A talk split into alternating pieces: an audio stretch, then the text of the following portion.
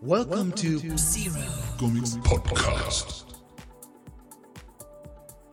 Bienvenidos a una nueva, un nuevo podcast de Zero Comics, eh, una nueva entrega donde esta vez eh, nos vamos a estar metiendo en el universo, nuevamente en el universo de las series, pero justamente dijimos universo y vamos a explorar esto que es el universo CW de de, este DC Comics. La serie es el Arrowverse, como lo, lo bautizaron. Creo que eh, fue una de, de, las más fortuitas, eh, no sé, eh, sobrenombres que se le dieron a, un, conjunto de series. Esto, las series que nacieron desprendiéndose del universo, del universo, de, lo que era, de lo que contenía la serie Arrow, que bueno, en sus siete, siete u ocho temporadas. Fue, fue creciendo, fue con sus vaivenes, pero, pero bueno, eh, se, supo hacer del,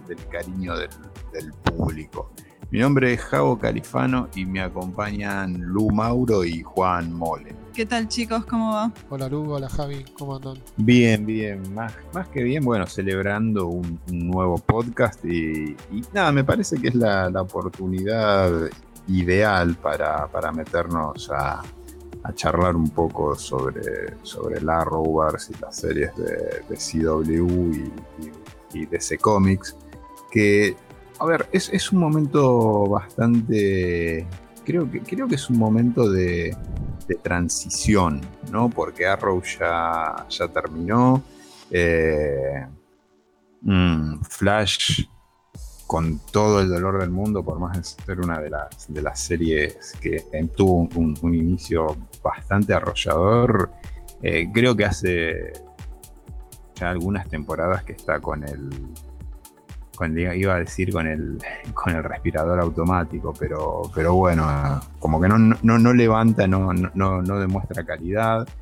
Eh, la, la serie de la que menos por ahí se esperaba algo eh, termina siendo la, estrella de, esta, de, esta, este universo, que es eh, Legends of Tomorrow, y Supergirl que mantiene como un, un, estándar de, calidad en, sus, en, sus, temporadas. Y recientemente, bueno, terminó la, primera temporada de, de Batwoman, un producto que, bueno, termina derivando en CW, que es eh, Starger, que era una producción original de, DC Universe, eh, pero bueno, ahora queda en, patrimonio de, de la cadena CW, que bueno, también se le suma lo que había sido la primera temporada de, de Swamp Thing. Swamp Thing igual, tipo, van, no entendí si quieren hacer más o la dejan, la dejan ahí, pero la van a pasar en CW la primera temporada.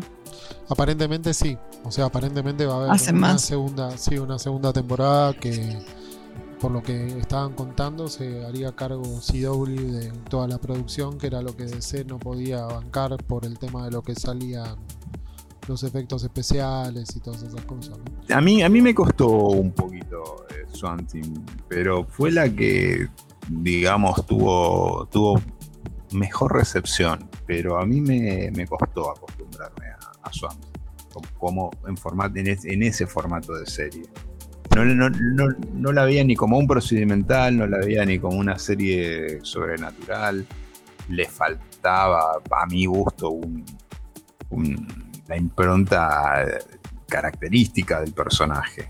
Es que tiene un desarrollo un poco raro, ¿no? O sea, en, que son 10 episodios, ¿no? ¿Eran en total? Sí, recortados, recortados porque eran 13 y se cercenaron a, a 9 y, el décimo es como que lo, hicieron de onda. Claro.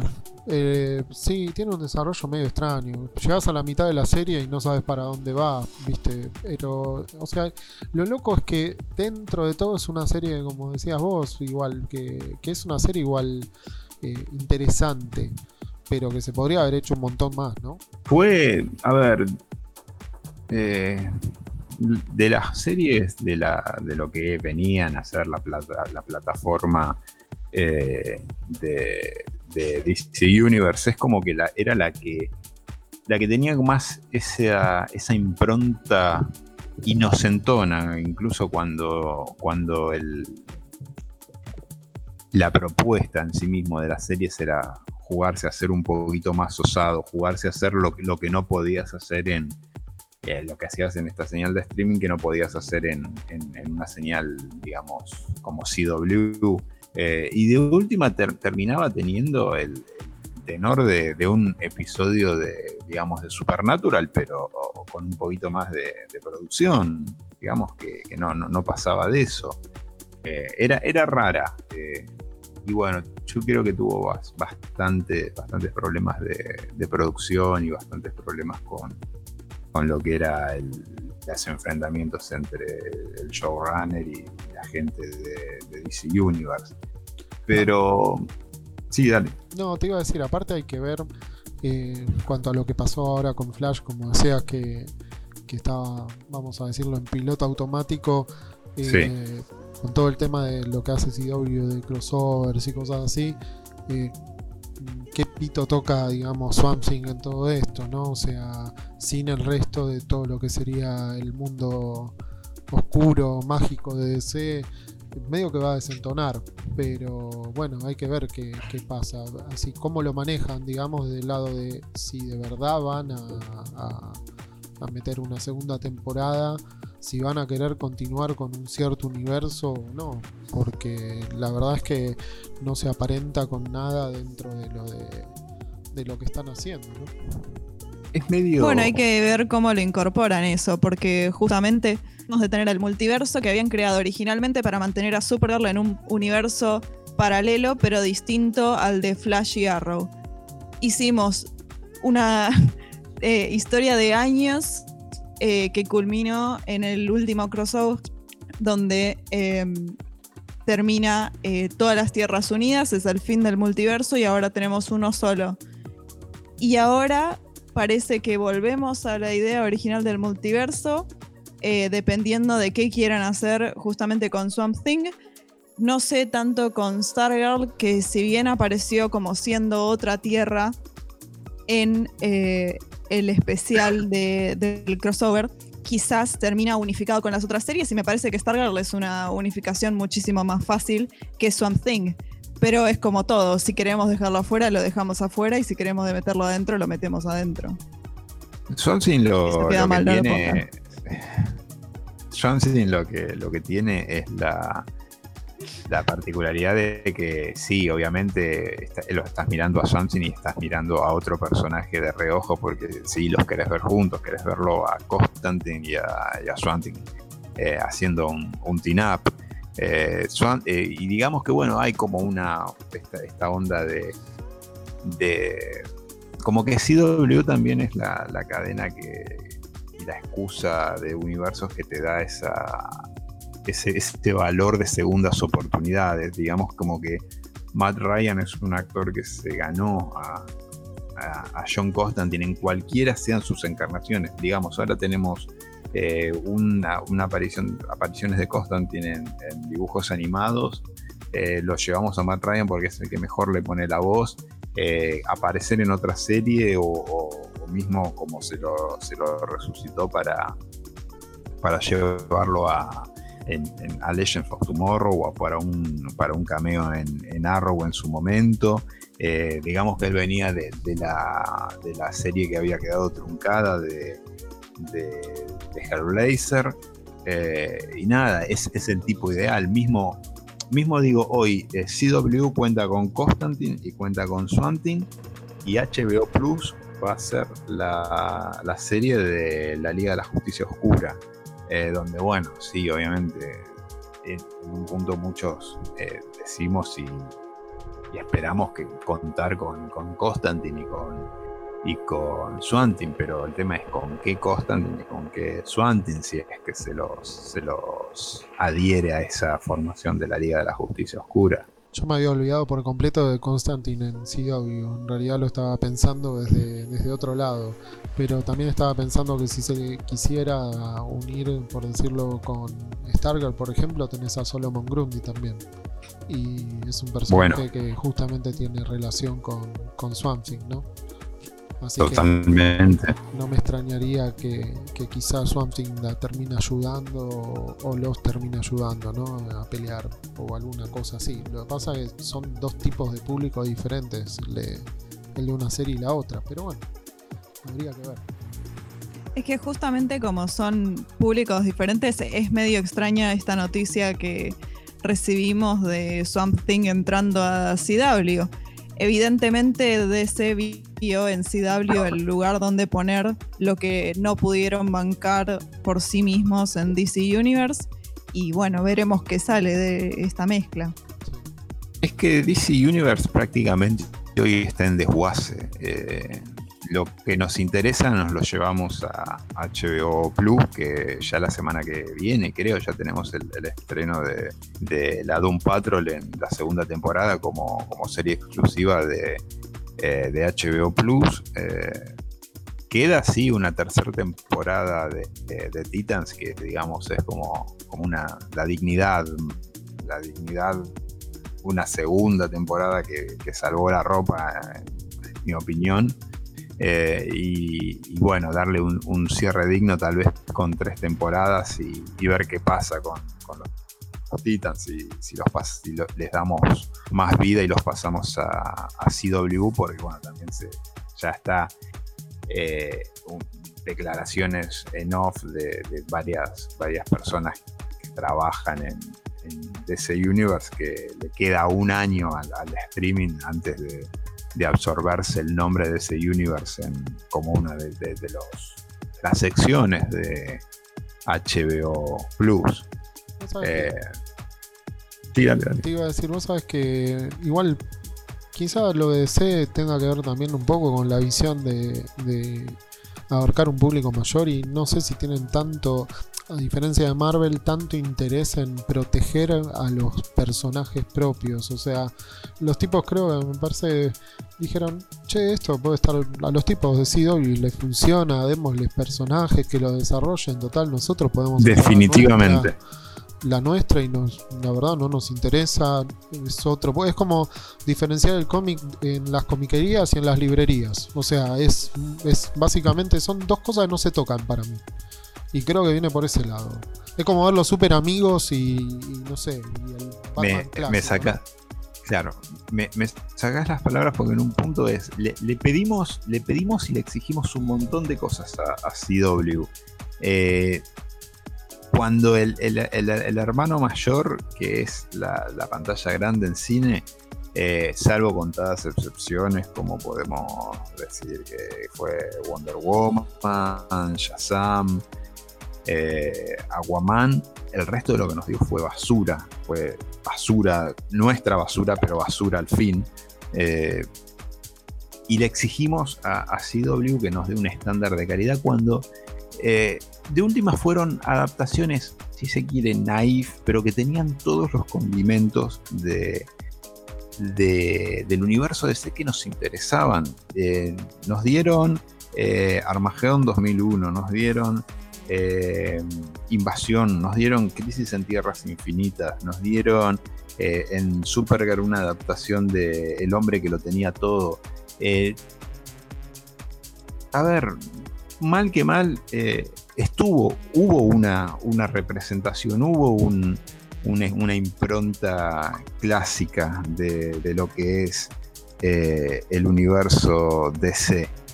Eh, me parece que también hay como, como cierto, cier- cierta, eh, a ver, me sale como, como decir, no, no somos, no somos justos con, lo que es CW, porque le estamos exigiendo de más a lo que, a lo que nos dan. Eh, hubo, bueno, no sé, el, caso, creo que CW en cada uno de sus, de sus producciones supo aprender de sus errores, eh, su- supo también equivocarse y tocar fondo. Hubo temporadas de, Arrow, que fue su serie madre, que cuando se la trató de, de, encauzar como una. vendía más lo romántico, la serie del corazón, que la serie de acción. Se la llevó a ser una serie de las mal llamadas serie Minita. Y, y ahí perdió el rumbo, pero supo recuperarse de eso.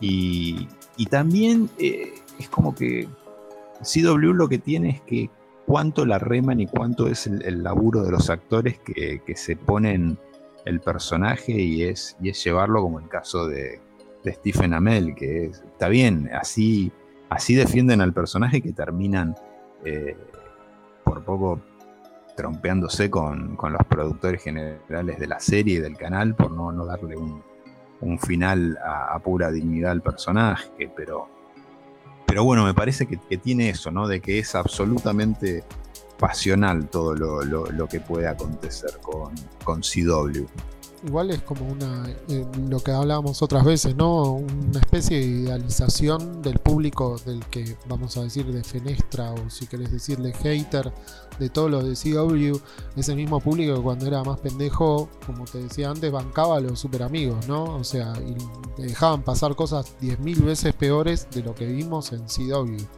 Me parece que, hay como una especie de doble vara en, cuanto al hecho de, no perdonarle nada a lo actual cuando nos olvidamos de lo que consumíamos cuando éramos más chicos, ¿no?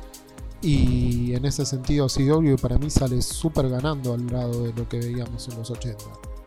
No, a ver, sí, totalmente, pero creo, creo que, está, que está eso, ¿no? de decir, eh, ¿cuánto, para, para cuánta gente es incluso la, primera eh, aproximación a, un personaje? ¿O cuánto es eh, el, abordaje o el reencuentro con algún personaje? Alguien que no lo tomaba desde la infancia o alguien que directamente dejó de leerlo, dejó de mirarlo en las series animadas. Y, se encuentra con, con estas nuevas instancias de los personajes y por ahí vuelve a la producción original que es, que es el cómic.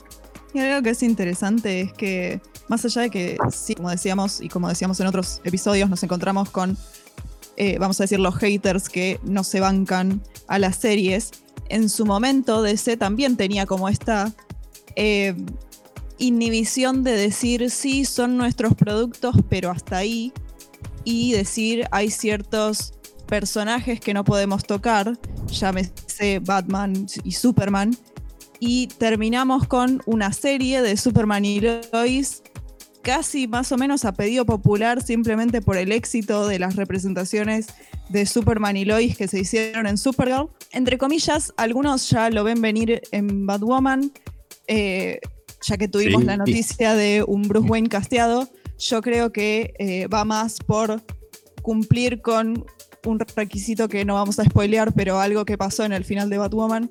Creo que más por cumplir con eso se casteó un, entre comillas, Bruce Wayne. No estoy convencida de que vaya a aparecer Batman, pero bueno, es un inicio a una aparición posible quizá de Batman en CW que unos años atrás, te diría tres o cuatro años atrás simplemente, hubiera sido inimaginable era imposible, era imposible pensar en, Superman, era imposible pensar en Batman, salvo como una representación, o ni siquiera una representación, como una mención, ni siquiera con sus alter egos. Creo que, quedó más que claro en, lo que fue eh, Crisis en Tierras Infinitas, eh, ese planteo de, eh, de poner a todos los actores que, la gran mayoría de los actores que representaron a Superman y decir, bueno, eh, ¿saben qué? Eh, los Superman de diversas tierras no tienen la misma cara, mismo los, el resto de los personajes. Eh, a partir de ahora abrimos el juego.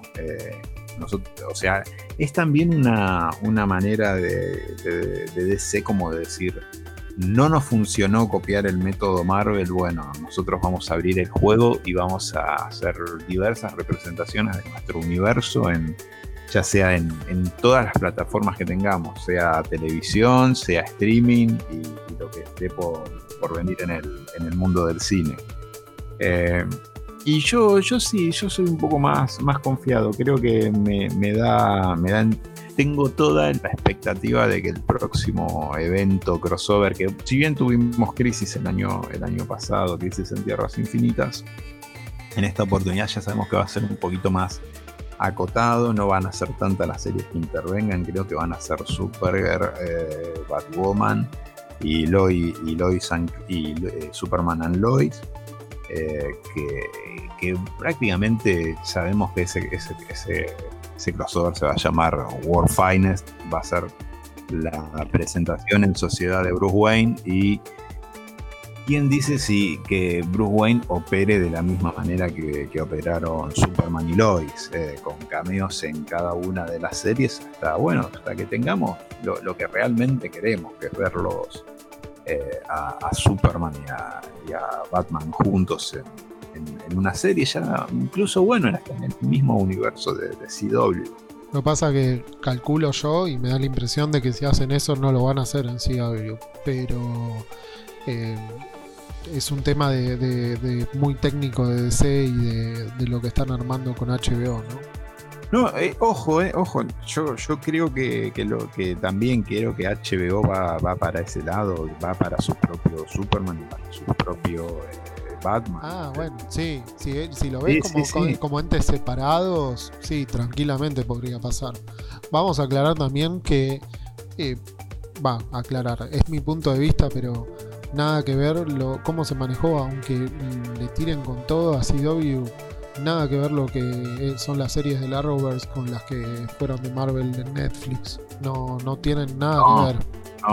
El manejo de CW le podés criticar las historias, un montón de cosas, pero fue mucho más sólido que, lo que hizo Marvel Television, digamos, y, Netflix, ¿no? Un total fracaso. No, no, obviamente había una, hubo una sola serie que, sobrevivió a, todo y que quedó como material de culto, que fue Daredevil.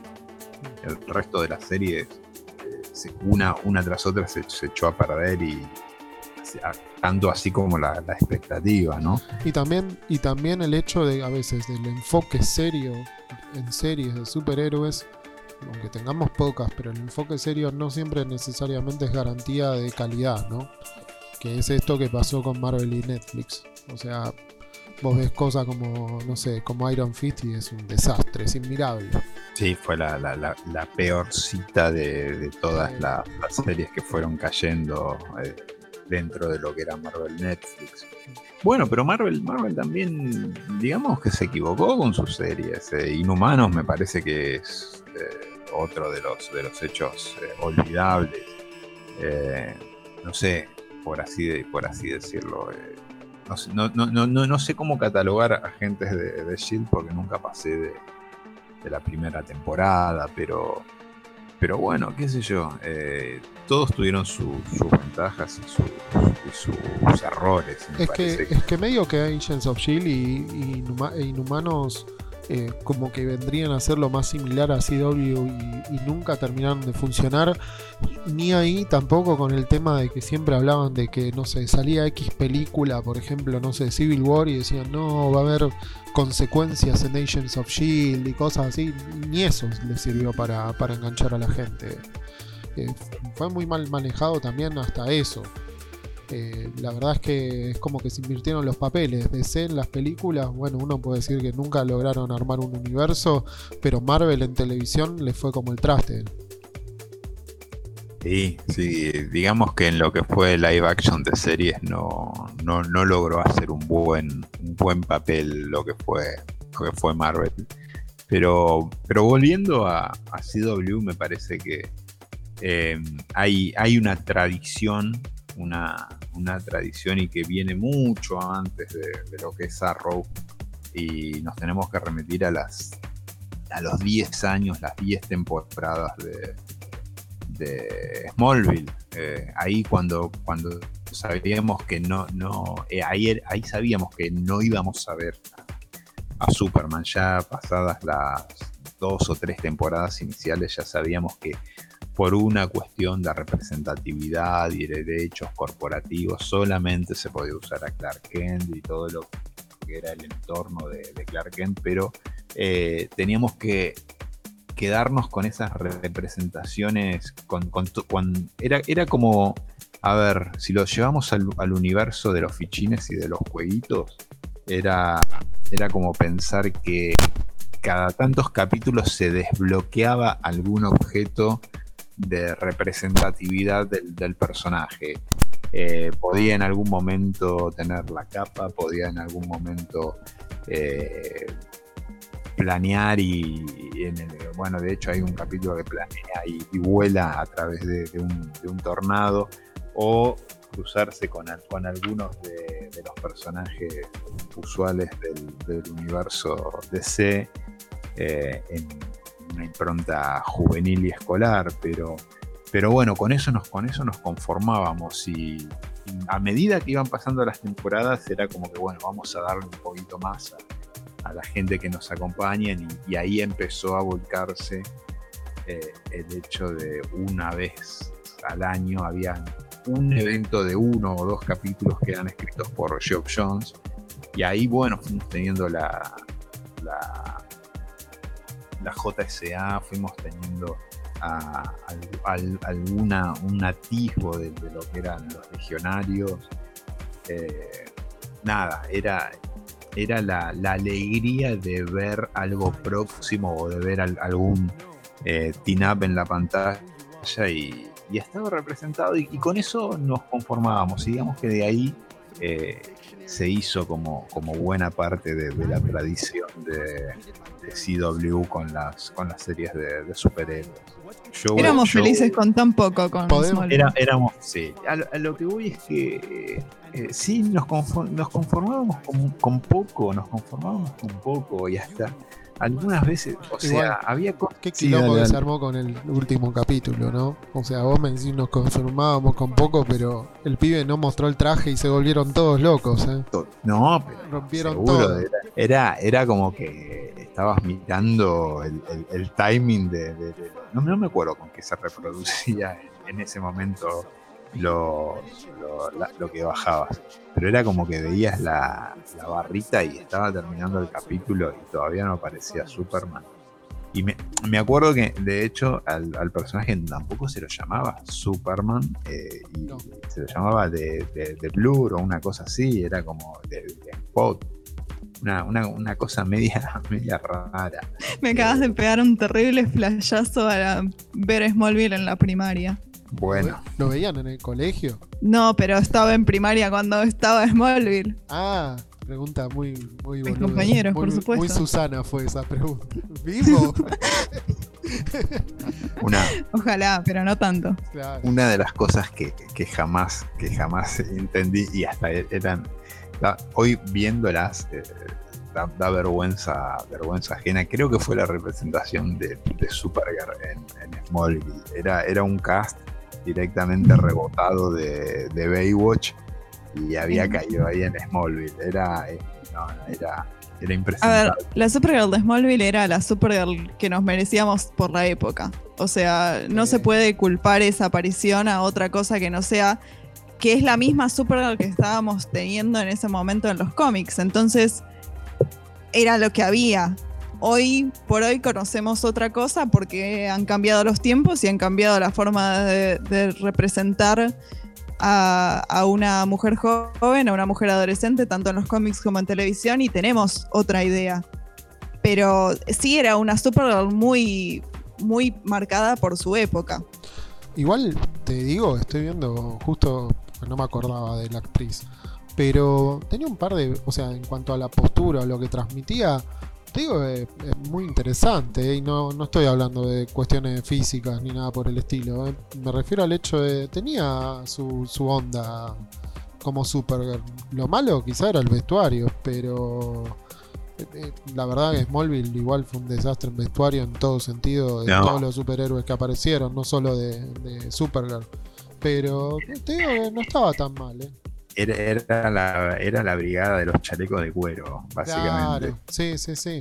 Sí, pero eh, la verdad bastante bien, ¿eh? Va, qué sé yo. Yo eh, igual vuelvo a, lo vuelvo a decir, o sea, no, no de físico, de uh, qué buena está, ni nada por el estilo. Me refiero al hecho de como, como actriz la tenía, tenía cierto, cierta onda. La, no, a mí, a mí me costó, a mí me costó muchísimo. A mí me bueno, yo no me, no me fumé nunca al pibe que hacía de Arrow. Eh, bueno, pero no, no, no, no, no era, no era Green Arrow para nada, pero hay, que reconocerle que, con ese momento era, Ahí tenemos también para hablar de, arqueología en la web. Hay, un, hay un piloto de, Aquaman en serie que se hizo con ese pibe haciendo justamente Aquaman, eh, que fue lo, primero que, es el, que de ahí viene, se rebota el piloto de, Aquaman y dijeron, bueno, el pibe tiene onda, vamos a darle algo y, le terminan dando este, esta representación de, Oliver Queen que bueno, no sé, bueno.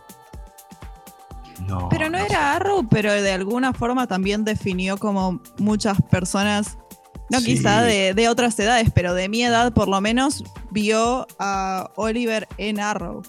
Eh, qué sé yo, eh, me acuerdo de mis compañeras en el colegio, claramente estaban enamoradas del pibe que hacía de Oliver, y bueno, ese era su papel en Smallville también. Eh, y eso definió quizás cómo vieron después Arrow y cómo tomaron también ciertas partes de la historia de Arrow, que ya discutimos, no hicieron para los mejores momentos de la serie, pero era lo, lo que CW tomó como lo que vendía. Sabes que me quedé, yo me quedé todavía en lo de Supergirl, ¿no? Pero estaba viendo justo también fotos de Helen Slater y me estaba acordando que yo Supergirl la vi en el cine. Y no sé por qué mi vieja, yo no sé cuántos años tenía, creo 5 o 6 y me llevó a ver Supergirl. Y es increíble cómo en los 90 medio se fue todo al demonio, porque vos la ves a Helen Slater en el traje de Supergirl de los 80 y la ves a Melissa Benoit en el traje de Supergirl de ahora y casi ves al mismo personaje.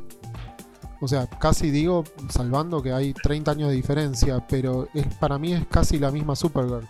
Y la de los 90 sí, desentona completamente y también en los cómics inclusive. Pero qué loco el tema de volver también a cierta raíz. Yo entiendo que quizás haya mucha gente que no haya visto la película de Helen Slater y si la vieran hoy les parecerá una cagada, pero la verdad es que era Supergirl. Era lo más similar al, Superman de, de, Christopher Reeve, totalmente. Para mí era exactamente idéntico a la mujer. O sea, tenía los mismos, por decirlo, la misma eh, era el mismo personaje pero hecho mujer. Y es muy loco que en los 80 a alguien se le haya ocurrido eh, que podría funcionar una película de Supergirl y después caímos en, un, en el medio de un agujero negro y de golpe volvemos al tema de eh, que haya una serie de, de, Supergirl de nuevo, ¿no? O sea, me, llama la atención como, como sociedad. Es que no solo que pueda no solo que pueda funcionar eh, una serie de, una película de Supergirl, digo. Eh, la película de Supergirl sale en 1984 y es la primera película con una superheroína como protagonista. O sea, antes que Electra, antes que Wonder Woman, antes que Capitana Marvel, Supergirl fue la primera superheroína en tener su propia película de la que fue protagonista. Se pensó originalmente como un spin-off de las películas de Christopher Reeves, después como en la taquilla no vendió tan bien, varias cosas, pero en parte porque no tenía una historia fuerte o, un eh, plot, digamos, tan tan definido como el de Superman, de hecho era bastante malo.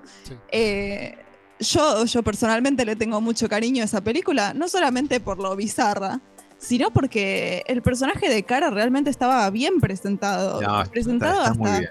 Está muy bien. En algunas cosas mejor, mejor de cómo estaba definida hasta el momento en los cómics. Eh, y Helen Slater, la verdad, le puso la, inocencia y la impronta que Supergirl en ese momento tenía que tener. Y es mucho de lo que se transmite en, la serie de, de Supergirl. Yo realmente en la primera temporada la veo muy parecida a Melissa eh, Benoist haciendo de cara a como Helen Slater hacía de cara. Totalmente, por eso lo decía, me parece como casi una continuación directa prácticamente de lo de la película del 84, el tema de la serie de CW. Me parece que sí. No, no, no, eso, que, que, como te digo, me llama mucho la atención y me resulta también muy interesante, como digo, esa especie de agujero negro en el medio que uno como que involuciona. Mm, no sé si, no sé si decirle tanto, porque me parece que, que ahí hay una, se transmite o se propaga cierta intoxicación de, de lo que sufría el cómic en los 90, que era eh, una hipersexualización, eh, una, representatividad nefasta de, la figura femenina. Eh, nada,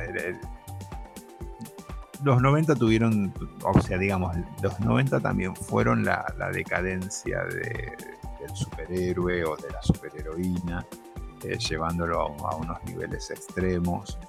Eh, y es ahí, bueno, tenemos en, el mercado donde surge el, cómic, donde surge, donde adquiere cierta relevancia el cómic independiente. Pero bueno, eh, en la pantalla estaba Smallville y absorbía todo eso, absorbía lo que era la, representatividad. Eh, había un, canon de, belleza en la televisión eh, que eran los estándares que, había marcado también Beverly Hills 9210, ese, ese, tipo, ese tipo de, series. Eh, a ver, a lo que voy era, estaban muy alejadas, si bien las dos trataban el tema del college en, los Estados Unidos, la representatividad que había en Buffy, la Casa Vampiros, y la representatividad que había en, Smallville, ¿no? Me parece que también si vamos a hablar de, CW, eh, eh, empezar a hablar de, representatividad, de lo que era la representatividad entonces, ¿no? Eh, que era algo bastante, bastante banal en, en, en finales de los 90 y principios de, del nuevo milenio y cómo CW hoy se, transformó y es una, cadena que, o no sé si tal vez es la, mayoritaria, pero la que más eh, énfasis pone en la, en la representatividad y en la diversidad. Y eso se ve reflejado en cada una de, las series y en el, y en el Arrowverse, es donde creo que mayor énfasis ponen. Eh, bueno, y, hablábamos de, lo que también era la, lo que había sido la representatividad heredada de, los cómics de los 90, lo que era la, representatividad de una Supergirl ultra sexualizada eh, en Smallville, a lo que el tiempo terminó llevando a lo que es la cadena CWA a ser hoy una embajadora en la televisión americana de, la diversidad, de la representatividad, eh, un universo de series que no nunca tuvo eh, el plurito y temor de, aludir a, la diversidad sexual, a la diversidad étnica de personajes, eh, mismo tiene hoy con, con Supergirl la, representatividad trans en, uno de, sus personajes, que si bien no es la primera serie que alude a la representatividad trans, sí es eh, la, serie que alude y que, que empodera, empodera lo, que es la, representatividad trans eh, adolescente, una, adolescencia trans, podemos decir, o una juventud trans. Creo que antes tuvimos series como Sunset que, que, aludían a, los mismos, a los mismos, la misma temática. Pero con Dreamgirl eh, hoy eh, Supergirl tiene, tiene un, factor eh, importante y que bueno, y que fue un digamos que es, el, caballito de batalla de representatividad de, la cadena, ¿no?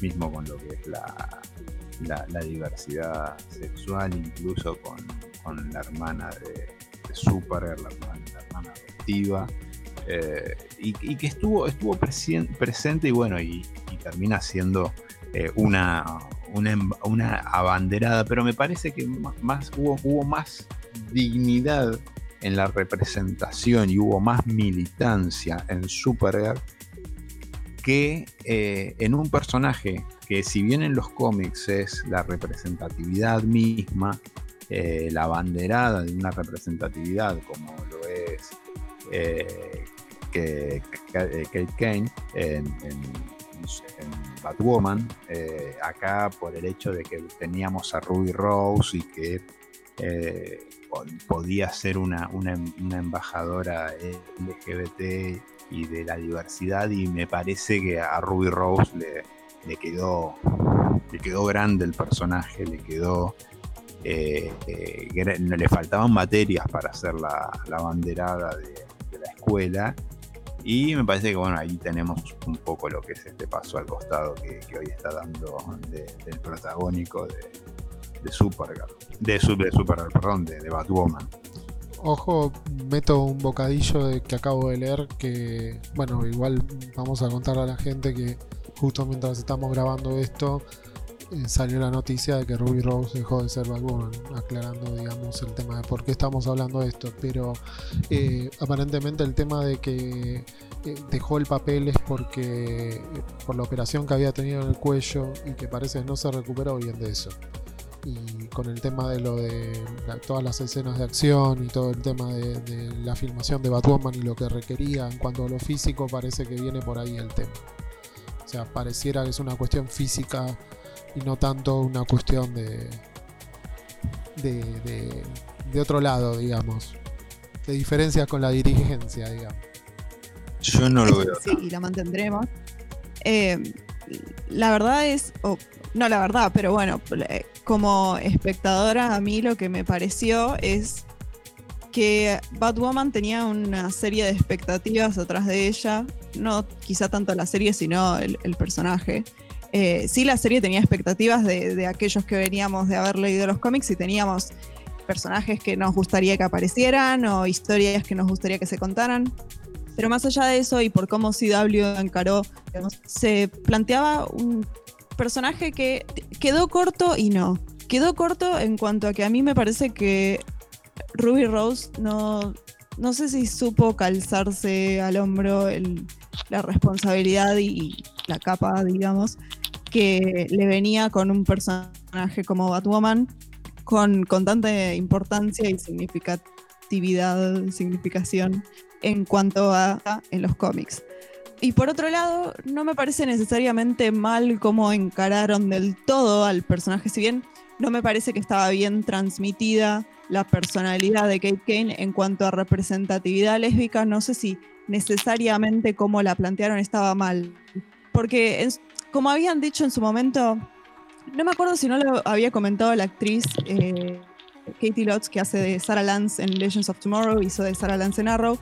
Eh, no me acuerdo si había sido exactamente que hay que tener los dos tipos de representaciones. Tenés que tener la representación que se toma, se da por sentada, como Sarah Lance, que fue bisexual desde el principio y en ningún momento se planteó una salida del closet o plantearse ahora estoy con un tipo, mañana estoy enamorada de una chica, ahora está en una relación con una mujer eh, y antes tuvo eh, relaciones románticas con hombres.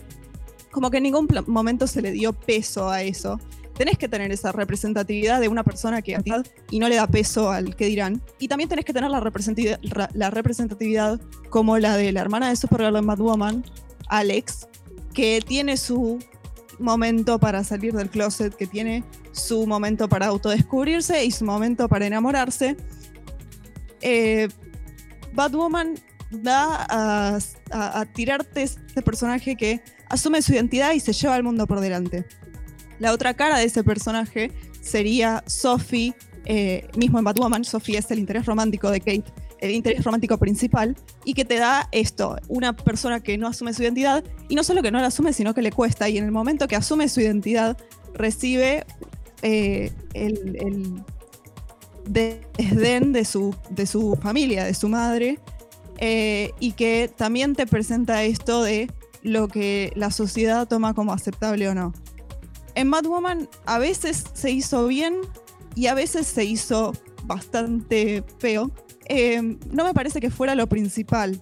Eh, me parece que Woman tenía un problema en cuanto a cómo encaraba ciertas situaciones eh, que nos veremos ahora con, con, una nueva protagonista que no sabemos quién será, eh, si eso se revierte y realmente era un problema de química, un problema de, falta de capacidad actoral, pero quizá mejore. Supergirl en su momento también tuvo sus problemas y salió adelante. Sí, y Supergirl tuvo sus problemas, pero creo que en, la parte donde había que bajar línea nunca tuvo dos problemas Supergirl. Me parece que ahí estaba recontra calibrado el lápiz Eh, y, en, y en Batwoman terminó siendo como bastante, bastante tenue el tema de, de a de esa bajada de, línea. Tal vez era, sí, tal vez eh, creo que pasa por esto, por la, capacidad actoral, porque no, no, no tenías como eh, tener un, una, una, actriz que, que, te pueda transmitir o que te pueda dar ese, ese espacio o que donde, donde se, una historia donde se pueda dar ese espacio de, de, reflexión, ¿no? Eh, pero, pero me parece que termina siendo el eslabón más, más flojo. Si bien fue una serie que desde los aspectos de trama, eh, de realización, una serie que supo aprender de sus errores durante una, una temporada entera y termina eh, con, un nivel de realización, no, no, no, no llego a decir sobresaliente, pero que, supera la media en lo que es eh, la, televisión y lo que son las series de acción. Eh, una, una representación del, universo de, Batman que, eh, digamos, está más, más cerca de, lo que es el Caballero de la Noche de, de Nolan. De hecho, creo que hay algunas cosas que están filmadas en Chicago, ¿no? Como como para emular más, mucho de lo que son las autopistas, de lo que son las, avenidas, para, para darle esa, esa, esa instancia de, continuidad ¿no? a, lo que es el, el universo. No sé si instancia de continuidad o, instancia de, reconocimiento. Sí, es eh, algo de reconocimiento, más que nada eh, muchos de los exteriores, sobre todo de los exteriores donde se ven los edificios, donde se ve más la ciudad, están filmados sí edificio que es eh, Wayne Enterprises en Batwoman, es el mismo edificio que es eh, Wayne Enterprises en la trilogía del Caballero de la Noche. Se da ese reconocimiento y la serie se presta para que uno haga esa conexión mental. no sé si Batwoman se va a tirar tanto o, lo que queda para ver en las próximas temporadas es si Batwoman se va a ir hacia adaptar historias de Batman de la misma forma que Supergirl se la pasa adaptando historias de Superman, o si va a reconocer su propia mitología y adaptar sus propias historias. Tenemos eh, un nombre que se tiró a lo largo de la temporada de Batwoman, no llegamos a verlo, eh, hasta donde sé no está casteado este personaje, eh, pero durante toda la temporada escuchamos el nombre de Sapphire Sohail. Este es un personaje que aparece en los cómics de Batwoman y que es muy relevante en el run de Rebirth de Batwoman de Margaret Bennett es básicamente la que manda todo. El nombre se escucha varias veces durante la temporada. Cabe decir también que la temporada quedó corta, porque la temporada terminó a 20 capítulos cuando tendría que haber tenido 22. Obviamente no se pudo terminar de filmar por eh, la pandemia. Se suspendió la filmación, se hizo como un cierre en el capítulo número 20. Cuando uno ve el último capítulo se da cuenta de que falta ese capítulo que decís, este es el final de temporada, ahora sí, falta más. Lo que falta está apuntando a reconocer la historia propia de Batwoman. Pero por varios personajes que aparecieron durante la temporada también se da esto de, bueno, el malo del capítulo o lo que vamos agregando en las historias es adaptar historias de eh, Batman. Si es bueno o malo es debatible. En mi opinión personal, yo prefiero que vayamos primero a la historia propia de la superheroína, hacer la versión femenina de todo lo que ya tenemos masculino. Eh, pero también es un punto de vista y una decisión a tomar.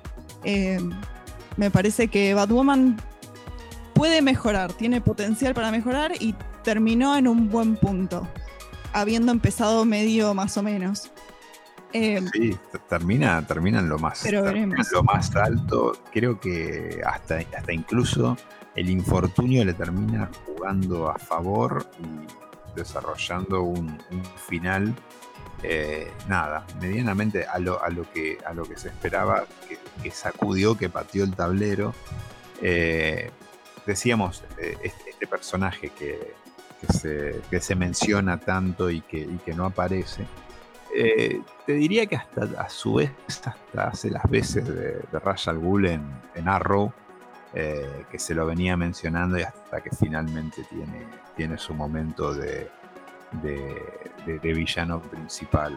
Eh, y hasta me, me juego hasta pensar en, el desarrollo que, si bien eh, otra de las cosas que, supo desarrollar Batwoman fue personajes secundarios que te podían gustar o no, pero que al final se terminan acomodando y terminan siendo piezas eh, claves. A mí, sin, ir más lejos, me costó acomodarme a la, a la, adaptación que hicieron de, de, Luke Fox, porque nada tiene que ver con Luke Fox de, los cómics.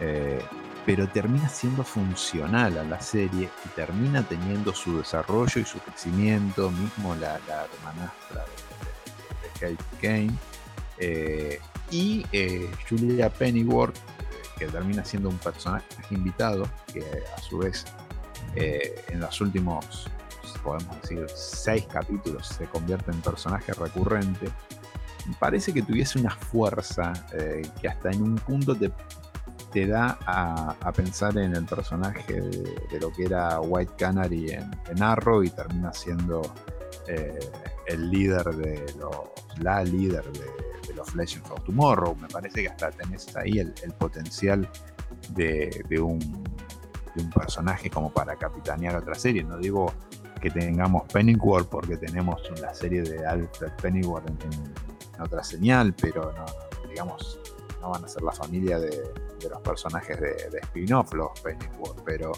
pero sí que supo construir personajes fuertes. Sí, tuvo. Bueno, lo de Luke Fox es algo que ya lo habíamos visto. Eh, bueno, también. Eh, lo de Luke Fox es algo que ya lo habíamos visto también en, en Supergirl, sin ir más lejos. Eh, y en las otras series también. Es. Aparece un personaje con un nombre que reconocemos y el personaje no se parece nada al personaje que conocemos en algunos casos con más que otros. Por Supergirl, eh, James Olsen, que es el nombre que reconocemos, después el personaje en cuanto a personalidad no tiene nada que ver. A mi gusto con poco éxito, porque la verdad que la personalidad del tipo me parecía detestable. Pero, por ejemplo, tenías a Winshot, que sí se asume como el hijo del Toymaker, es un personaje que no tiene nada que ver. Eh, le pone el nombre porque por el potencial de la historia y después el personaje termina siendo súper amigable y querido y tiene su propia historia. Eh, cuando el actor decide ir Supergirl, eh, el personaje se vuelve miembro de la Legión de Superhéroes y, y, se convierte en un personaje que a lo largo de las temporadas se convierte en un personaje que aporta mucho a la serie. Luke Fox me parece que va por ese camino, si bien no es lo que reconocemos quizás de, haber leído otros medios. Eh, es un personaje que está bastante bien encaminado, mejor encaminado en los últimos 3-4 capítulos. Y después tenemos otros dos, eh, tenemos tres personajes eh, secundarios que serían el padre de Kate, que quieras que no, está más o menos igual que en el cómic. Está bien. está Alice, que si bien tiene poco y nada que ver con el cómic, la actriz está muy bien y terminó molestándome menos de lo que me había molestado inicialmente que el personaje no se pareciera tanto a la Alice que ya conocíamos. Pasa que con Alice tenés un personaje y una actriz tan grande, tan fuerte, que le da tantos matices al personaje, que es esos villanos que adorás y que estás esperando que, haga su, su participación. No sé, me parece hasta hasta decir que es el, villano más impredecible que dio la, televisión en los últimos tiempos, porque hasta te terminás compadeciendo del personaje y disfrutando de lo que hace en el personaje. Creo que eh, a nivel televisión no se disfrutaba tanto de, hasta del sadismo que puede llegar a tener un personaje como no, no era el caso de como era el caso de, Hannibal del, Hannibal de Matt Mikkelsen no sé yo lo siento por ese lado, capaz. Eh, me estoy desborrando un poco, pero me parece que la, piba que, representa al personaje se, lleva todo eso.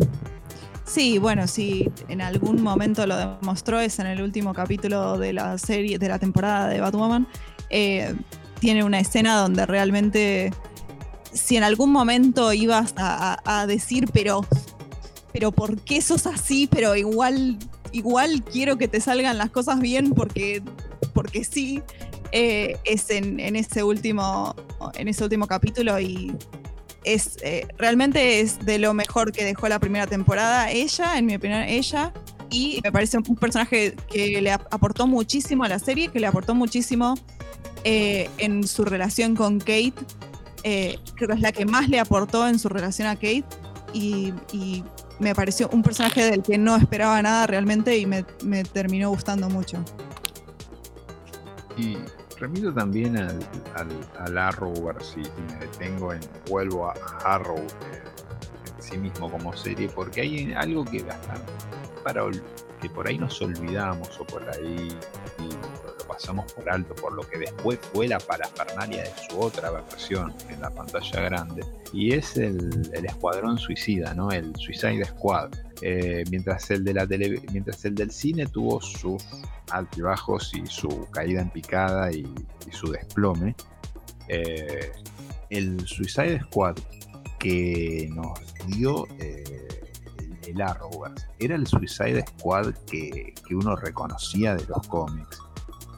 Con todo, con, su Deadshot, con su Bronze Tiger que termina teniendo un, creciendo como personaje a lo largo de las temporadas de Arrow y, siendo, siendo fundamental para, el desarrollo de, la, serie y para de, las tramas a futuro de, lo que va a ser.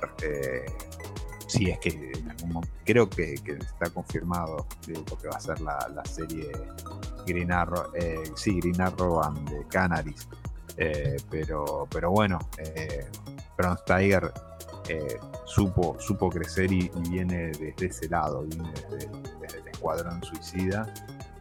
Y nada, con, detallitos, ¿no? Como con, detallitos hasta de esa, si, se quiere, cameo Harley Quinn, pero que bueno, todo lo que tenía que estar y la representación del Suicide Squad ahí estaba. Siguiendo con, con en qué quedamos con el Arrowverse, eh, ya decíamos, Arrow eh, a algunos les gustó el final, a otros les pareció que le faltó un poco, más notoriamente a Stephen Amell, pero eh, se, que, no, bueno, termina. Sí. Se notaba ese, ese malestar y se, notaba esa, se, notaba lo incómodo que, era para todos. Sí, eh, evidentemente no, no todos estuvieron contentos con el, con el final lo que pudieron rescatar fue que justamente porque su temporada tenía menos capítulos, lograron terminar la temporada, que aparte de Legends of Tomorrow, ninguna serie lo pudo hacer. Em, entonces, te cierran con esta promesa de eh, Green Arrow eh, and the Canaries, que es proyecto de próxima serie, con menos fans que algunas otras series por ahí, pero, pero ya veremos, o sea, es un proyecto. Después tenemos a Flash, que termina también eh, con un final apurado por la cuarentena, eh, sin poder filmar todos los capítulos, eh, y que es, está en un momento donde la serie claramente no está llegando al nivel que le plantea el resto del universo. Y hasta, y hasta hay una instancia que, diferencia lo que es, eh, a Stephen Amell de lo que, de lo que es Grant Justin. Eh, parece que Grant Justin ya se quiere ir. Ya directamente dice, ya, ya está cansado del traje, ya está cansado de la serie. Eh, y me parece eso, más que nada. Cuando cuando Flash lo que tuvo fue eh, un trampolín cuando fueron sus buenas temporadas para, para un montón de personajes. Eh, mismo, bueno, hasta, hasta lo que fue también en, Arrow para, para Brandon Road eh, como, como, como Atom, como personaje.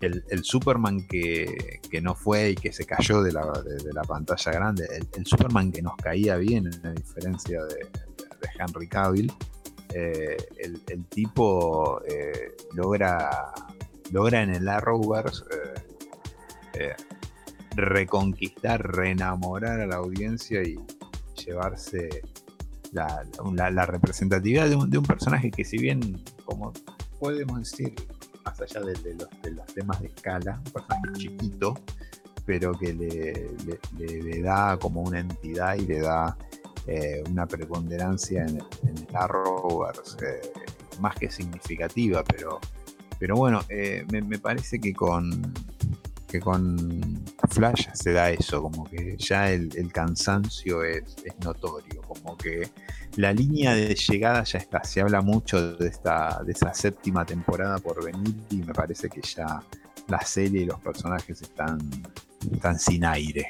Vos sabés que me parece que también hay un tema de que Amel tenía muchísimo más control ya desde el principio de la serie y no sé si hasta cuando lo contrataron quizá haya sido una de las condiciones, por más que no era un actor súper conocido en ese momento y solo había aparecido en CSA y un par de series haciendo personajes secundarios, pero eh, cuando vos ves que hay amigos de él participando de las otras series o mismo de Arrow, eh, creo que el pibe siempre se aseguró más o menos de estar metido en el producto y preocuparse por eso, mismo hasta inclusive en lo personal, todo el laburo físico que ha hecho hasta fuera de temporada, no sé si te acordás videos de él haciendo, eh, como se dice, eh, bueno, como si fuera parkour y cosas así que, mostraba cómo ejercitaba y aún no, estando filmando ni nada por el estilo. O sea, el tipo siempre se rompió el culo para la serie.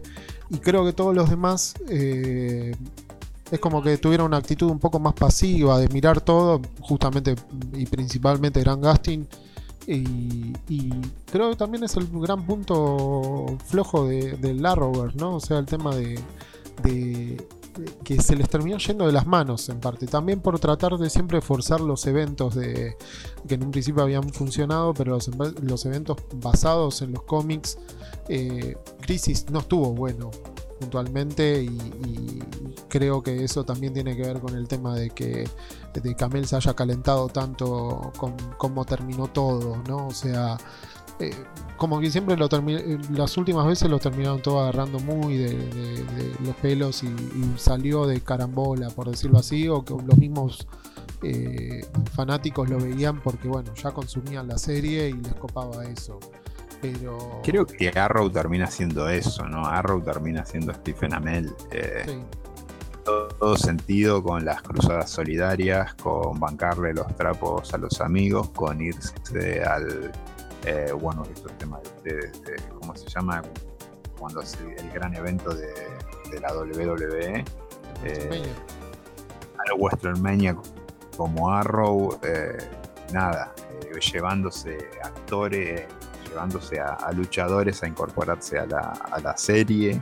Eh, el, tipo, el tipo se cargó el personaje en todo sentido. Me parece que la persona que vino atrás de él fue eh, Melissa Benoist con, con Supergirl y con Gran Justin pasaba eso. Eh, nada, Flash para él me parece que era, un, trampolín, un vehículo, era, era algo, pero que es como que el tipo nunca conectó con, con el personaje o con ponerse la camiseta fuera de, que tampoco es algo que, se le, que le tengas que pedir al actor que, sean, que sea norma, ¿no? Pero me parece que hay, hay, otros casos como Matt Ryan con, con Constantino o la actriz de, White Canary. Eh, me parece que son eh, actores que, que no, no sabes dónde empieza el personaje y dónde, eh, dónde realmente están, están ellos, porque lo, viven 24/7 eh, y nada, y hasta, hasta el personaje y, la serie son también vehículos para, para cosas aún más grandes, si se quiere que, que, proyectos laborales, sino que proyectos solidarios. No sé, eh, me parece que también hay, hay mucho de eso en los... Es que en, Flash inclusive vos lo ves en, varios de los personajes.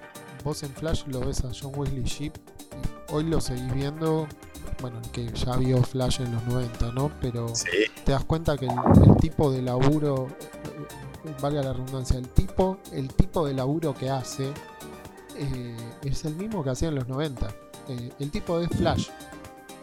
Y no pasa lo mismo que con, que con Gran Gustin, o sea, no, no, no, no hay un feeling, no ves una evolución inclusive del personaje más allá del traje. O sea, yo lo veo al pibe y, y no, no hablo de con respecto a los cómics, pero no lo no veo Flash. O sea, no me parece Flash el pibe. No, no, definitivamente. ¿Viste? O sea, no, no, no tiene esa cuestión de, de, de verdad, de, de, contar, eh, de, de tratar de transmitirte la historia. Y Amel lo que tenía, no sé si tiene mucho que ver también con cómo empezaron contando la historia de Arrow, con todo el tema de, de- de- del, como es de- del quilombo de la isla con Deathstroke y todo eso, pero ya en ese momento ves las motivaciones del personaje y es interesante eso ya. En Flash es como que, que si bien ya todos sabemos la historia de Flash, el rayo, el tema de lo de la madre y todo eso, eh, el pibe nunca te transmite un drama, un, sentimiento eh, profundo, digamos, en cuanto al sufrimiento de Barry. O sea, la verdad es que no, nunca lo, en lo personal, a lo sumo lo digo, pero nunca vi algo, digamos, que, que, que, como decís vos, que transmita y que sea más allá del hecho de, uh, loco, pegué, soy Flash, que bueno, pegué el laburo del año y, y fue. ¿Viste? Es, es Claro. medio loco. Y sí lo veo con Melissa Benoit. O sea, es igual a como decís vos. Yo la veo a la piba y es como decía hace un rato lo de Helen Slater. O sea, eh, es Supergirl. La piba está chocha y feliz de ser Supergirl. ¿Viste? Y se le nota. Al otro pibe no. No sé. ¿Viste? Es un, eh, como vuelvo a decirlo, es algo muy personal mío. Pero eh, es, eh, te das cuenta quién está ahí por laburo y quién es de verdad disfruta haciendo el personaje, ¿no? Melissa Benoist en su momento también fue cuestionada, digamos, en cuanto a su compromiso con el personaje. Eh, hoy por hoy y desde hace unos pocos meses sabemos el, el infierno por el que estaba pasando personalmente Melissa Benoist mientras hacía a Supergirl. Eh, y quizá lo, lo que se le cuestionó en cuanto a la cara, digamos, por afuera del hacer la serie tiene que ver con que tenía al marido cagando a palos, básicamente. Eh, y hoy vemos eh, quizás un otro lado de ella que eh, se vio hasta ayudado en, eh, en lo personal, no solo por, por su capacidad de ir eh, y, trabajar y hacer de este personaje que tenía que mostrar en la serie todo lo contrario a lo que uno se imagina estaría sintiendo ella en su situación personal. Y al verse ayudada por, por sus compañeros del cast, eh, vemos, creo yo, a otra Melissa Benoist. eh, con un compromiso hasta más serio con el personaje.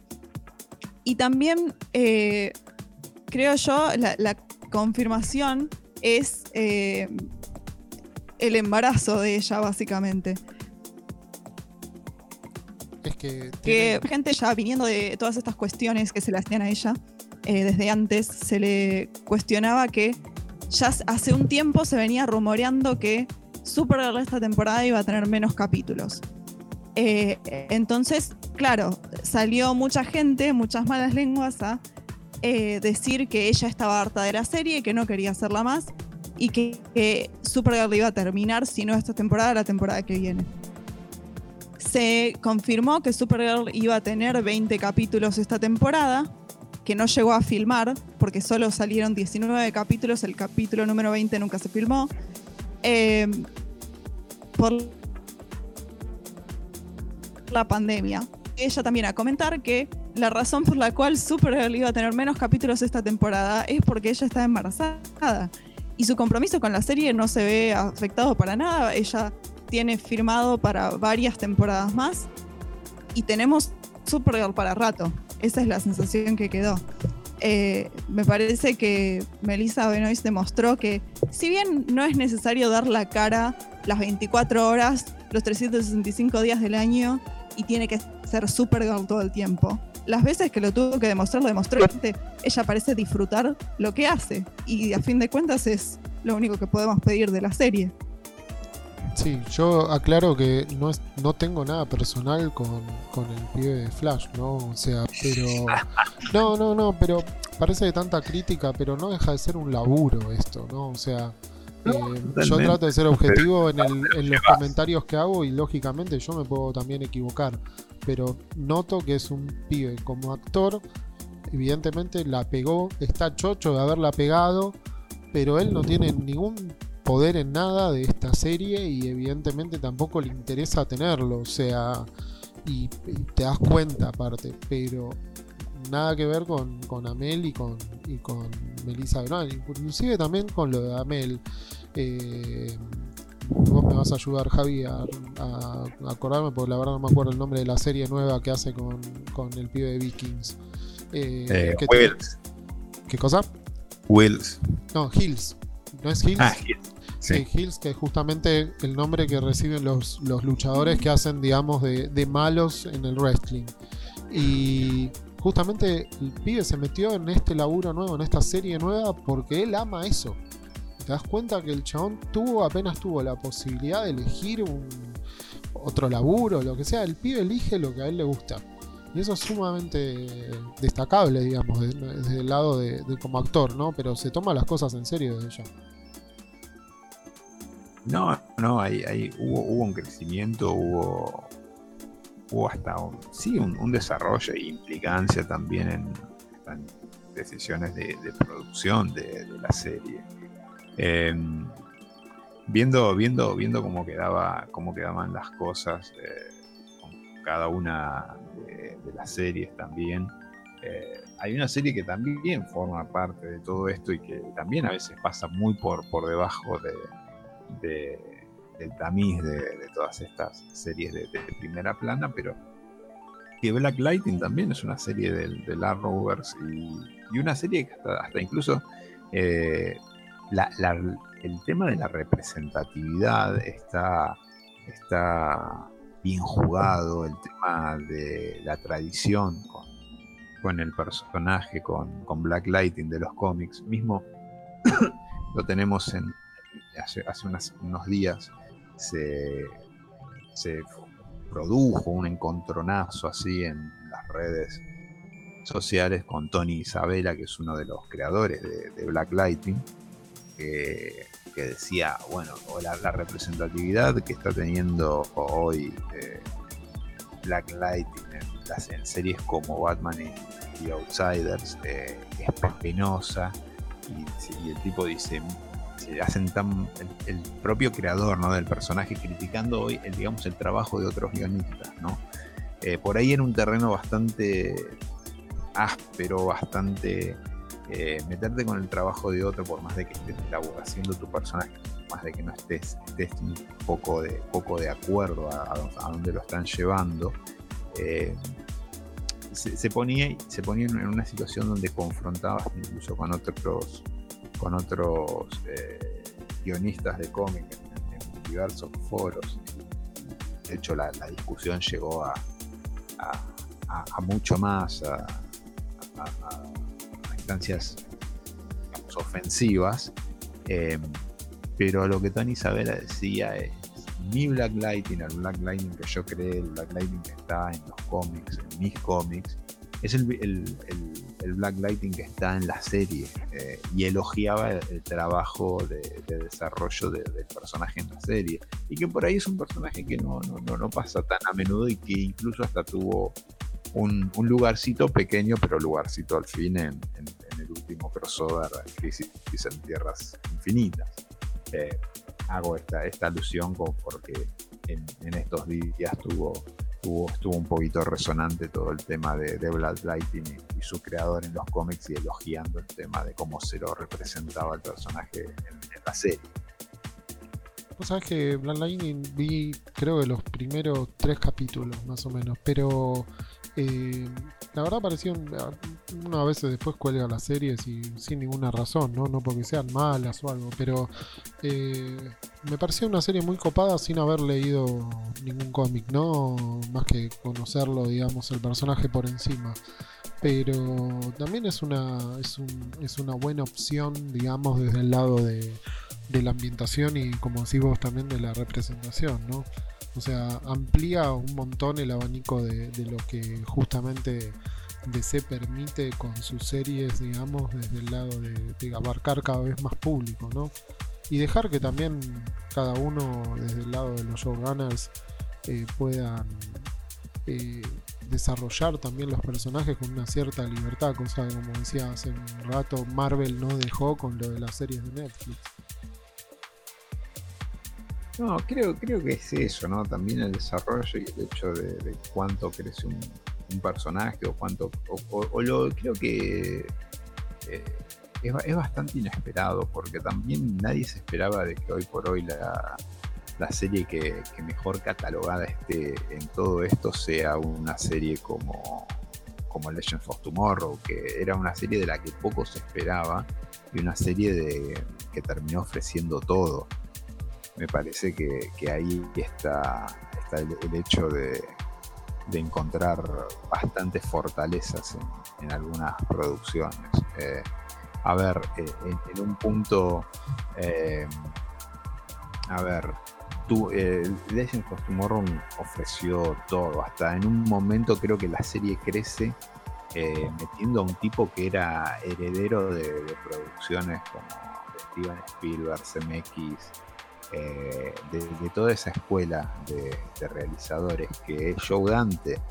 Eh, Joe, Dante, director de, no sé, por decir de lo, último que hizo de, Small Soldiers, eh, el tipo se, encargó de, si se quiere, la, etapa más bizarra de Legend of Tomorrow, era la, la, de la visita en los años 50, que era un rememorar y una parodia de Volver al Futuro, pero que era eh, sublime en la realización, una, instancia que hasta incluso sirve para presentar a lo que era la, JSA eh, en, el, en el Arrowverse. Y JSA que hoy por hoy tenemos eh, en su esplendor en el, capítulo inicial y en lo que va a ser el desarrollo de, de Stargar, que es la nueva la nueva niña mimada, vamos a decir, de, podemos decir que sí, que va a estar en el Arrowverse, porque hoy, hoy es una serie de, si bien nació como una serie se desarrolló y se filmó como una serie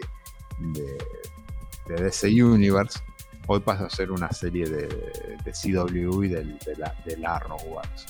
Eh, me parece que está eso, ¿no? También, esa, instancia de, de reconocer, de resignificar y, y de, del imprevisto, ¿no? De a donde, de a donde nos lleve todo y hasta, y hasta eh, ir por otros niveles, otros otros caminos que no, no fuesen los esperados, son los, donde, donde vamos a encontrar las fortalezas y donde va a ser lo más fortuito. Me parece que lo imprevisto también es parte de, este desarrollo de series de la Arrowverse. Es que Legends of Tomorrow tiene eso que realmente ninguna otra serie del, del Arrowverse lo tiene y hasta diría yo, creo que la única serie que realmente me, entretenía verla, pero porque me sentaba y me entretenía ver los capítulos. Eh, y que, realmente te divierte, o sea, que es entretenimiento puro, sin análisis, sin pensar esto está bien hecho, esto está mal hecho. La única otra, aparte de Legends of Tomorrow, me parece Doctor Who. Eh, Legends of Tomorrow. Decir, Eso te iba a decir y, y, arriesgo de ser puteado por una fanática de Doctor Who como vos. Me parece que después de tantos intentos que tuvo la televisión americana en 50 años de, tratar de, encontrar un producto que fuese heredero o, que capturase la, la, tradición de Doctor Who, lo vine a encontrar en Legends of Tomorrow de todos eh, lados lo sacó en Legends of Tomorrow. O sea, creo que no hay nadie más sorprendido que ellos mismos de lo que generó Legends of Tomorrow. Yo no sé si realmente eh, CW es consciente de lo que es Legends of Tomorrow, pero a mí personalmente me parece excelente. O sea, es una serie a la que nunca le tengo que renegar nada. Es, es disfrutable al 100% y tendrá sus altibajos en algún punto de la historia, igual que eh, Doctor Who tiene sus, sus profundos altibajos. Eh, pero realmente es una serie que se disfruta, tiene personajes que son súper amigables para el espectador. Eh, que si. que aparte de que tiene esto de que los personajes pueden entrar y salir a gusto y la serie siempre va a seguir adelante. tenés personajes que son súper adorables que cuando son felices te, te hace feliz y cuando se van sufrís con ellos. Y personaje que quizá en otro momento, o sea, ¿a quién se le ocurrió que iba a estar llorando porque Atom se casó y se va? O sea, por, no, no, inimaginable, pero te encontrás viendo ese capítulo y, la verdad es que sí, porque, porque es Brandon Ruth, porque es Ray Palmer y, la verdad que es un personaje que, te encariñaste y obviamente uno eh, se encariña con los personajes, pero se encariña con la serie. Es una serie que se puede ir al pasto y uno se va a ir al pasto con ellos. Definitivamente es, la serie más inesperada y la que más, la, más gratificante. Y en, tradición de todo esto que bueno, bueno, que, está llegando toda la, expectativa y, donde todo se deposita es en, Superman and, Lois. Eh, con este nuevo desafío de, los personajes, que si bien es un desafío, está adaptado del desafío que, Lois y Clark tienen en, los cómics, que hoy es la, paternidad, eh, eh, ver, ver cómo se desarrolla en la serie y ya eh, con, lo que todos sabemos, ¿no? De que, con, el plus de, que, de, lo que significa Batman, ya sabiendo de, que el crossover de, este año eh, puede presentarnos, bueno, a, ver, creo que eh, nada, Tyler Coetlin, es medio difícil cómo se llama este muchacho que hoy de, de, Superman, Coetlin, nada, dio, dio un Superman y un Clark completamente equilibrados eh, y, que, salen, salen con, un saldo absolutamente positivo y, con, hasta con plusvalía, te diría. Eh, y, entusiasma a la hora de, la de, la representación de Superman, pensando en un futuro World Finest junto a Batman.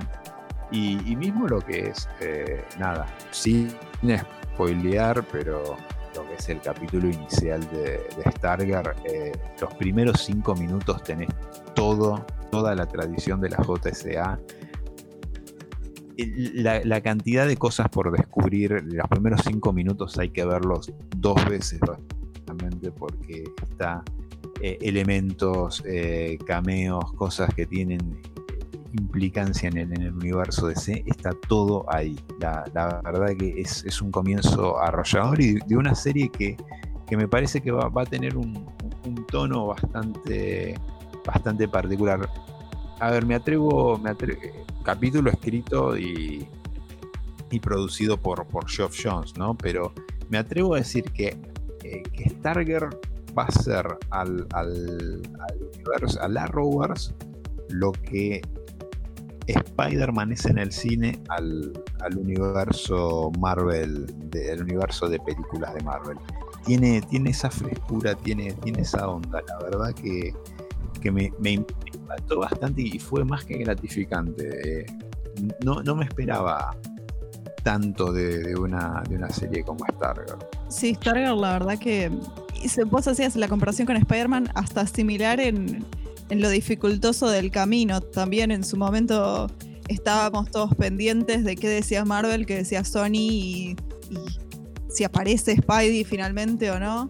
Eh, en su momento, en mucha menor escala, los que estábamos pendientes de la serie de Stargirl, sabíamos que primero iba a aparecer en DC Universe y algunos estábamos esperando eh, esa aparición ya por, por fans del personaje nada más. Después que sí, que no, no se sabía qué iba a pasar con la serie. Finalmente encuentran un punto medio y ahora parece Stargirl encuentra su hogar realmente en eh, CW, donde a, mí personalmente siempre me pareció que iba a ser el lugar donde iba a encajar. Em, y tiene mucha expectativa atrás, eh, con algo de dudas quizás de, de algunos sectores eh, que dudan en general de la Rovers o de gente que duda de lo que pueda producir DC Universe, que mucha gente no le gustó nada. Eh, pero es una serie que promete mucho por la cantidad de personajes que ya eh, tiene alineados para mostrar en la serie. Y, es el, futuro de la Rovers, podríamos decir. ¿Y quién te dice no? Una especie de. Como si retomaran este universo alternativo de las Bombshells, donde Supergirl y Stargirl son hermanas. Eh, una especie de pequeña, aunque sea un, mini cameo de esta relación en un futuro crossover donde Supergirl eh, actúa de mentora quizá de Stargirl. Quien te dice que no, siempre se puede soñar. Eh, pero es lo, es lo que se promete. Me parece que, eh, a ver, me parece que por ese lado vamos, porque pensemos que si el evento del 2021 no, no va a ser un evento masivo de series, que solamente va, va a hermanar todo lo que está relacionado con, con Superman y Batman, con, con Batwoman, con Supergirl y con Lois y Superman eh, también es darle tiempo a Stargirl a que se, desarrolle, a que, lleve su, camino en, la televisión. Y, nada, me parece que, bueno, también es esta visión de futuro, ¿no? Esto siempre es, lindo, ¿no? Coquetear con eso, con ese futuro imperfecto, con, ese, con, ese, con esa cosa que, que se va reescribiendo a, partir de los sucesos y que es lo que nos, nos puede ofrecer una serie como, como Arrow, como Green Arrow y And the Canaries, que es la, serie protagonizada por la hija de Oliver Queen, que me parece que de hecho tiene esta, ese atractivo, ¿no? Siempre las visiones a futuro, los futuros distópicos o los futuros que se pueden arreglar son, son bastante atractivos tanto en el cine como, como en las series. Eh, volviendo al tema de, de Luis y Clark, eh, Luis y Clark era la serie vieja, ¿no? Eh, Superman, y Superman. Luis y Superman es. Eh, iba a preguntar, ¿tienen idea por qué tienen teóricamente gemelos de hijos en lugar de, de castear a John y fue? Pues se supone que van a tener dos hijos. Sí. Sí, no, en, en, el, en principio como, hasta, hasta donde era Crisis, tenían, tenían un hijo que lo criaban en, en, Argo y cuando, bueno, ellos tienen que hacer lo mismo que hicieron con él, lo sacan con, la navecita, cae en un, en un agujero negro y nada, pues, se pierde y después, bueno, eh, cae la, la, crisis, se reescribe el universo y, y tienen gemelos. Hasta donde yo sabía era así, Sí, sí, no, o sea, no dieron ninguna explicación específica, sino que, o sea, al principio ellos tenían un bebé.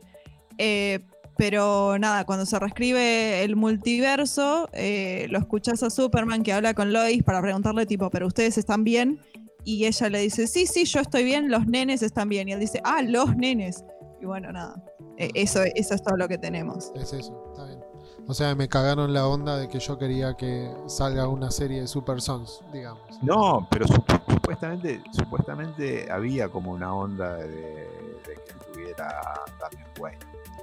No, no, no, se sabe cuándo, pero había una onda y era, y era hasta antes incluso de, que se dijese algo de, de Bruce.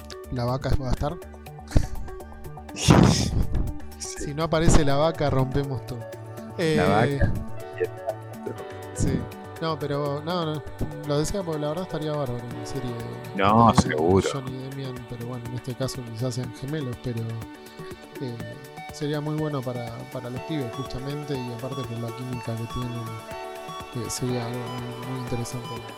No sé si lo viste, Javito, que eh, Tom Taylor puso que saca un Super Sons nuevo con eh, John, Damian y Stephanie Brown.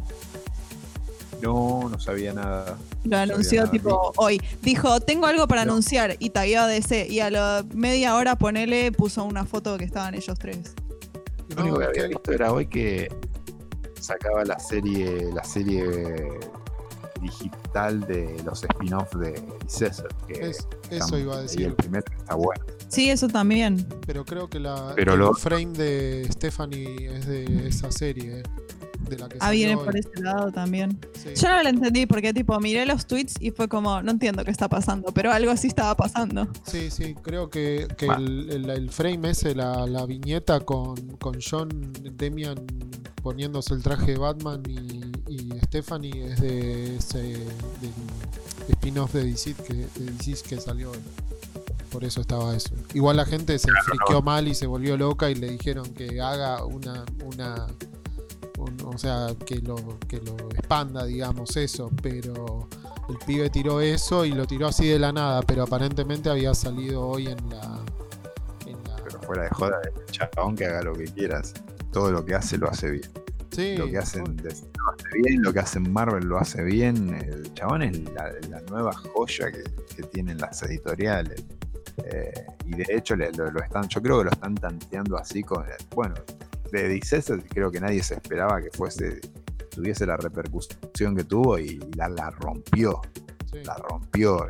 Creo que ni- no, creo que Marvel, Marvel Zombie jamás tuvo la repercusión que tuvo DC. No, y eso que lo vendieron con el tema que era de Kirkman y todo eso, pero él y John Murphy son los dos chabones del momento, ¿eh? Que to- lo que tocan lo venden. Sí.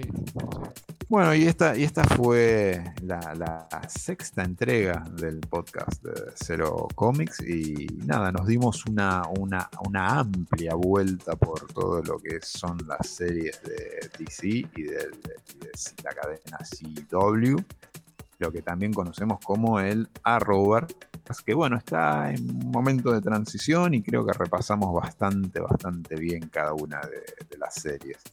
Eh, nos, nos encontramos en un nuevo podcast. Vaya a saber con qué tema, vaya a saber por, por qué tierras infinitas.